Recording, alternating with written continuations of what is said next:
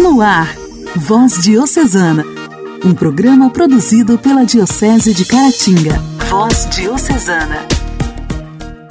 Olá, meus amigos! Que alegria encontrar todos vocês em sintonia mais uma vez. A paz de Cristo esteja com você, que você tenha uma excelente quarta-feira repleta de bênçãos, com muitas notícias boas. Estamos iniciando o nosso programa de hoje, produzido pela Diocese de Caratinga. Sejam todos muito bem-vindos. Voz Diocesana. Voz Diocesana. Um programa produzido pela Diocese de Caratinga. Hoje, dia 27 de julho, celebramos o dia de São Pantaleão. O santo de hoje viveu nos séculos 3 e 4 da era cristã, durante um período de intensa perseguição aos cristãos, que não podiam professar a própria fé, pois o que predominava naquela época eram os cultos aos deuses pagãos. Pantaleão nasceu em Nicomédia, atual Turquia. Era filho de Eustóquio, gentil, e de Eubula, cristã. Sua mãe encaminhou-o na fé cristã. Após o falecimento de sua mãe, Pantaleão foi aplicado pelo pai aos estudos de retórica, filosofia e medicina. Durante a perseguição, travou amizade com um sacerdote, exemplo de virtude, Hermolau, que o persuadiu de Nosso Senhor Jesus Cristo ser o autor da vida e o Senhor da verdadeira saúde. Um dia se viu diante de uma criança morta por uma víbora. Disse para consigo: Agora verei se é verdade o que Hemolau me diz. E, segundo isso, diz o menino: Em nome de Jesus Cristo, levanta-te, e tu, animal peçonhento, sofre o mal que fizeste.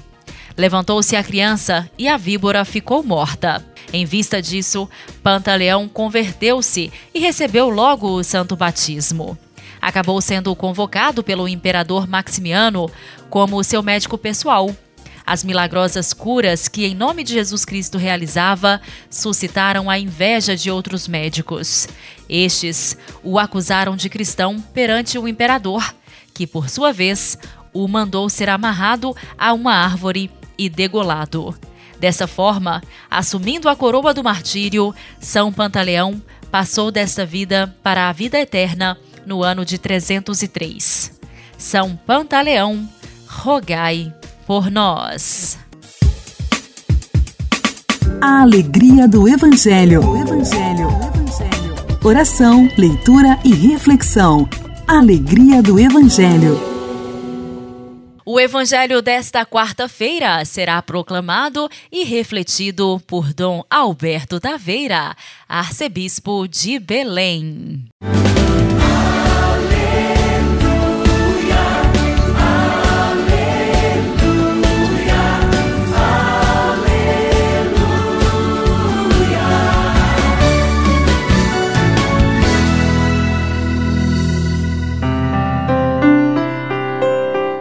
Naquele tempo, disse Jesus à multidão: O reino dos céus é como um tesouro escondido num campo. Um homem o encontra e o mantém escondido. Cheio de alegria, ele vai, vende todos os seus bens e compra aquele campo. O reino dos céus também é como um comprador que procura pérolas preciosas.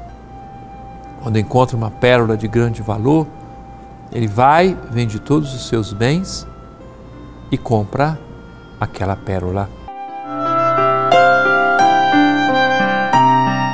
Querido irmão, querida irmã, muitas pessoas tiveram seu período de férias e agora retomam seus trabalhos, as escolas retomam também o seu ritmo de formação de crianças, adolescentes, jovens, como também adultos. Portanto, a minha saudação nessa retomada de muitas atividades para tantas pessoas. O que vale efetivamente para nós? Se eu pensar que só vale para mim acumular muito dinheiro, fama, poder, prazeres, eu estou determinando certas escolhas em minha existência. E deverei também ser responsável pelas consequências de tais escolhas. Portanto, cada um sabe onde é que está o seu coração, onde é que está o tesouro da sua existência. A ideia de tesouro é alguma coisa guardada com muito carinho. A vida cristã não é uma espécie de um freio para cercear a nossa liberdade, a nossa sede de felicidade. Não. Nós somos chamados por Deus a sermos pessoas profundamente realizadas e felizes. Descobrir o reino de Deus, onde Deus reina, onde a Sua palavra entra, onde o seu amor tem força. Descobrir o reino de Deus como um valor, algo que me empolga, que me faz feliz, que me realiza que dá gosto de viver como uma pérola preciosa. O modo de viver a palavra no dia de hoje, no início desse novo mês, seja exatamente esta valorização das coisas que pertencem a Deus e, como pertencem a Ele, são para a nossa felicidade.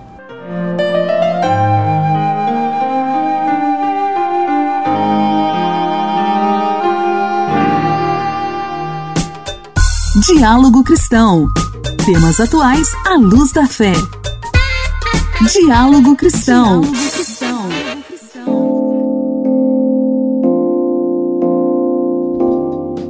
Brasil já está preparado para enfrentar o surto de varíola dos macacos, que cresceu em todo o mundo nos últimos meses. A afirmação foi feita na última segunda-feira pelo secretário de Vigilância em Saúde do Ministério da Saúde, Arnaldo Correia de Medeiros.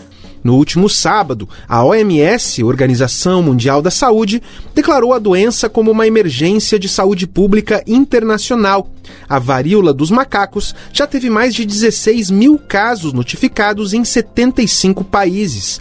O secretário Arnaldo Medeiros destacou que o Brasil já possui uma sala de situação específica para lidar com a doença, que está em funcionamento desde maio no Ministério da Saúde. É uma sala que você reúne especialistas para montar um fluxo de vigilância, para definir o que é um caso confirmado, um caso descartado, um caso suspeito, como recolher as amostras, como colher as amostras biológicas. Portanto, quando a Organização Mundial de Saúde decreta que ela é uma emergência de saúde pública de interesse internacional, normalmente a OMS faz isso para alertar os países a tomar as suas medidas necessárias de vigilância. No nosso caso, nós já tínhamos tomado as medidas necessárias de vigilância. Outra medida anunciada pelo Ministério da Saúde para combater a varíola dos macacos é a aquisição de vacinas contra o vírus causador da doença. Segundo o secretário Arnaldo Medeiros, a OPAS, Organização Pan-Americana da Saúde, está à frente do processo de aquisição do imunizante para todos os países do continente. O nosso pedido inicial à OPAS foi de 50 mil doses tendo em vista que a própria Organização Mundial de Saúde não recomenda uma vacinação em massa mas uma vacinação para grupos bastante específicos, tais como trabalhadores de saúde que fazem os exames, que lidam com material biológico coletado dos pacientes infectados, bem como os seus contactantes. Até o início desta semana, o Ministério da Saúde registrou 813 casos confirmados de varíola dos macacos em todo o país. O estado de São Paulo concentra a maior parte das notificações, com 595 casos. O secretário Arnaldo Medeiros ressaltou que, apesar de a doença ter baixa letalidade, é importante que a população se mantenha vigilante para identificar os casos e encaminhá-los para tratamento. Em caso de aparecimento de febre súbita, dor de cabeça, dor no corpo, vômitos, náuseas, o aparecimento de pequenas feridas, de pequenas vesículas, de pequenas bolinhas, quer na região do pescoço, quer na região perigenital, não fique em casa. Procure a unidade médica e o seu médico vai lhe examinar, levantar a sua história clínica e ele vai dar o encaminhamento necessário para o seu caso. O secretário de Vigilância em Saúde falou sobre o assunto antes da abertura de um workshop promovido pelo Ministério da Saúde nesta segunda-feira para tratar de vigilância, alerta e resposta em emergências em saúde pública. O evento, realizado em Brasília, reuniu representantes de 42 países para compartilhar experiências, com o objetivo de fortalecer as estruturas de vigilância no Brasil e nas Américas. Igreja, Igreja em Ação. Formação, CNBB, notícias, Vaticano, diocese, não paróquia, troco a minha Igreja fé. em Ação. Igreja em Ação. O sétimo Encontro Nacional da Pascom, que aconteceu de 22 a 24 de julho, no Mosteiro de Itaici, em São Paulo, trouxe como tema central comunicação e sinodalidade, comunhão, participação e missão. A proposta foi ecoar o grande momento vivido pela Igreja com a experiência do Sínodo dos Bispos sobre sinodalidade. O momento foi oportuno para os agentes da PASCOM pensar em sua missão à luz da convocação feita pelo Papa Francisco. No quadro Igreja em Ação de hoje, vamos ouvir de alguns participantes como foi esse encontro. O sétimo encontro nacional da PASCOM no Mosteiro de Itaici, em Dayatuba, contou com a presença de 250 comunicadores. Houve espaço para participação virtual, com cerca de 300 participantes. A reunião abordou sobre os desafios da comunicação diante de uma igreja sinodal, fomentando comunhão, participação e missão. Os participantes também estudaram meios de estimular a comunicação neste novo contexto digital, exigido ainda mais com a pandemia. A colaboradora da Rede Vida, Grace Posato, da Pascom de Cruz Alta, participou. Durante três dias, comunicadores de todos os cantos do Brasil estiveram reunidos no Mosteiro de Itaici, em São Paulo, para o sétimo encontro nacional da Pastoral da Comunicação. Foram dias de muita convivência, estudos e reflexão sobre a comunicação da Igreja no Brasil. Neste encontro tivemos como pilar né, da reflexão que sustentou todas as outras a questão da sinodalidade. Fácil da gente falar sobre ela e não tão fácil de ser colocada em prática, porque isso significa reestruturar, reorganizar, reimplantar de alguma forma a maneira da igreja atuar. Desejo a todos os pasconeiros e pasconeiras a paz do Senhor e sigamos adiante, que Deus nos acompanhe. Após a escuta dos coordenadores, assessores e bispos e a votação, e com a aprovação da Comissão Episcopal Pastoral para a Comunicação, eu fui reconduzido para estar à frente da PASCOM, juntamente com a Janaína e o Alex, para o próximo quadriênio. Com a troca de experiência com outros agentes, a gente pôde conversar com pessoas do Rio Grande do Sul, do Paraná, do Nordeste também, do Ceará. Tivemos aqui também participantes da região Norte. Então, no intervalo entre uma conferência e outra, no almoço, no lanche, a gente tinha essas conversas e essas partilhas, que foi muito bom. Nos ajuda também voltar para as nossas dioceses, para a gente desenvolver também um trabalho assim conforme nos pede a igreja e também uma maneira melhor de anunciar, atendendo também às necessidades, os anseios que a gente encontra dentro das nossas realidades. Voz Diocesana. Voz Diocesana. Um programa produzido pela Diocese de Caratinga.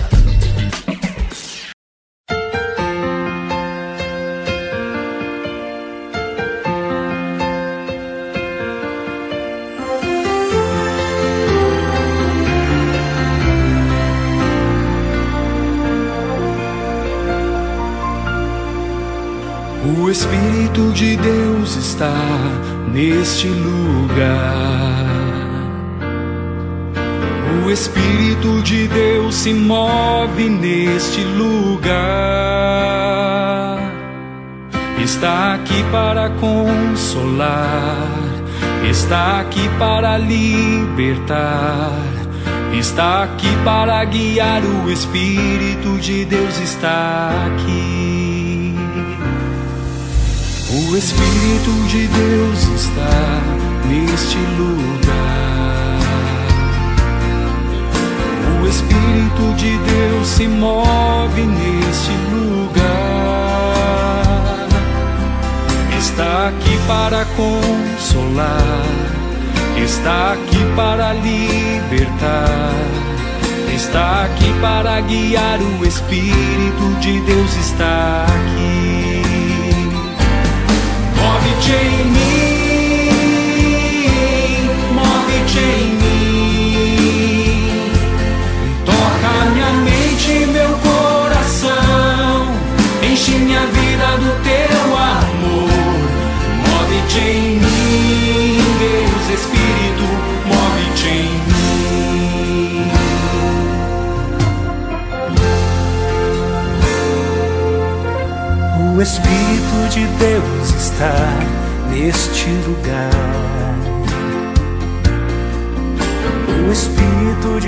se move neste lugar. Está aqui para consolar, está aqui para libertar, está aqui para guiar. O Espírito de Deus está aqui. O Espírito de Deus está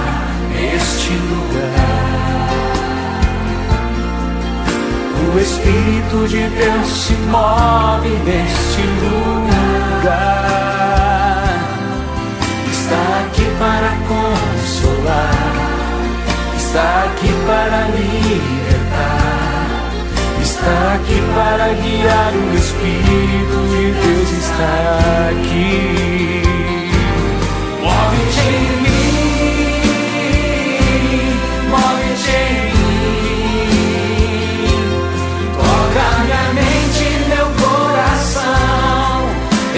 minha vida do teu amor.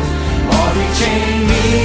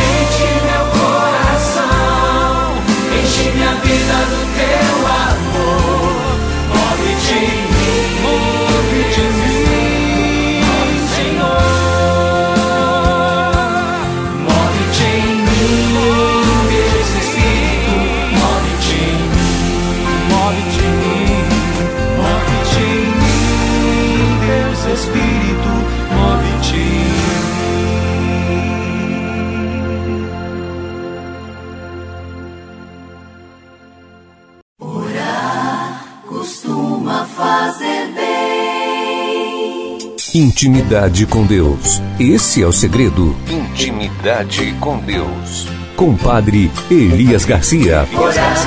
costuma fazer bem.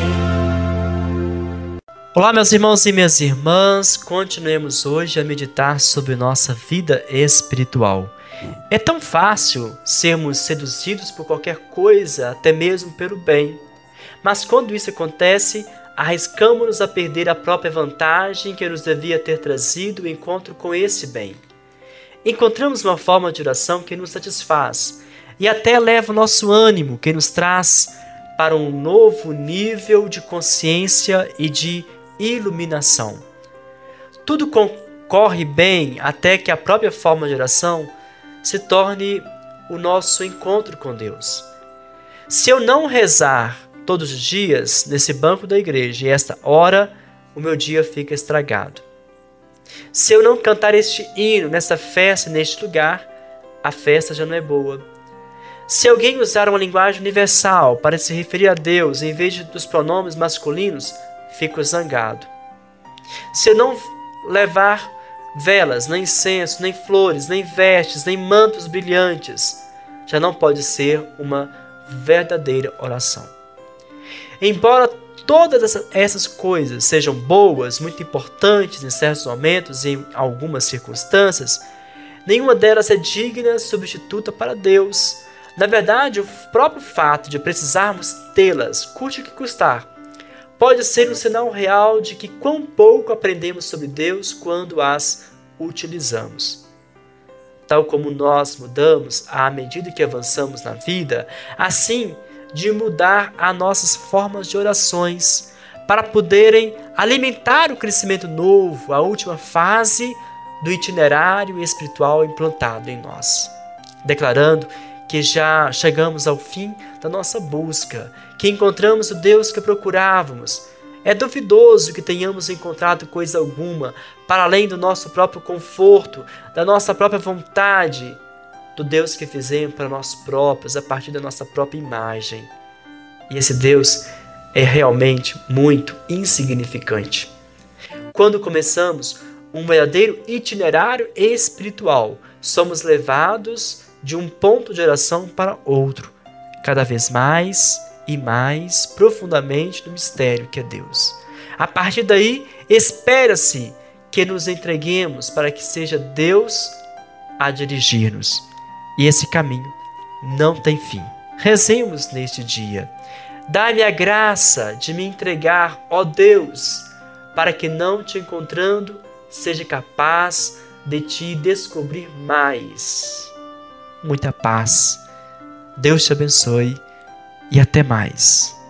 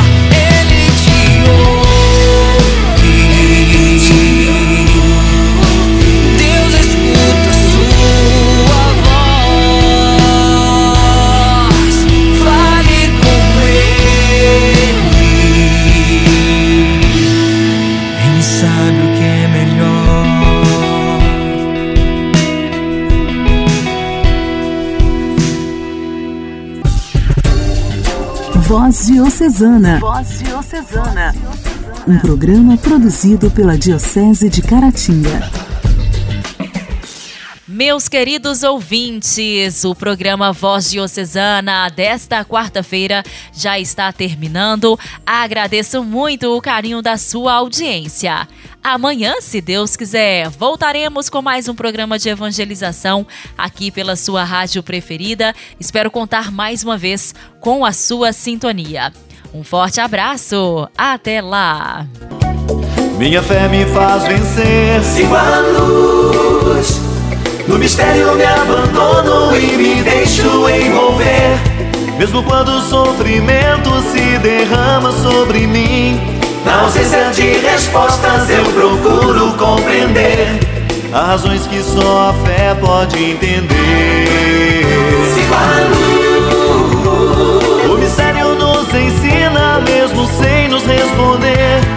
Semente silenciosa o fruto espera pra nascer. Eu espero no Senhor e nele sei que vou vencer.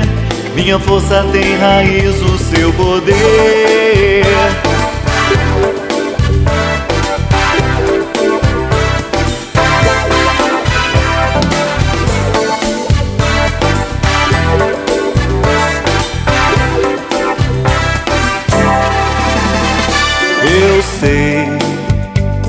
Minha força por si só não é capaz. Pra vencer eu necessito muito mais. Minha força é imperfeita, eu bem. No poder que vem do alto eu sou bem mais. E meus olhos podem ver além da dor. Minha fé me faz vencer. Sigo a luz. No mistério me abandono e me deixo envolver. Mesmo quando o sofrimento se derrama sobre mim, Na ausência de respostas eu procuro compreender. há razões que só a fé pode entender. O mistério nos ensina, mesmo sem nos responder. Na semente silenciosa o fruto espera pra nascer. Eu espero no Senhor e nele sei que vou vencer. Minha força tem raiz, o seu poder.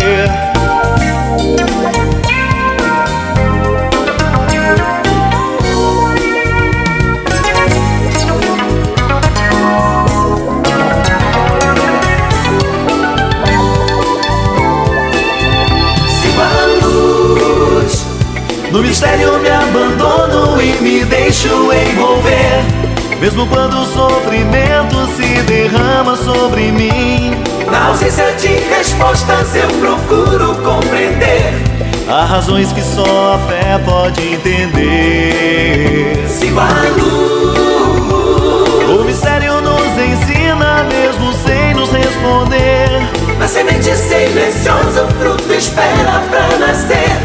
Eu espero no Senhor e nele sei que vou vencer. Minha força tem raiz, o seu poder. Você ouviu Voz Diocesana, um programa da Diocese de Caratinga. Voz Diocesana.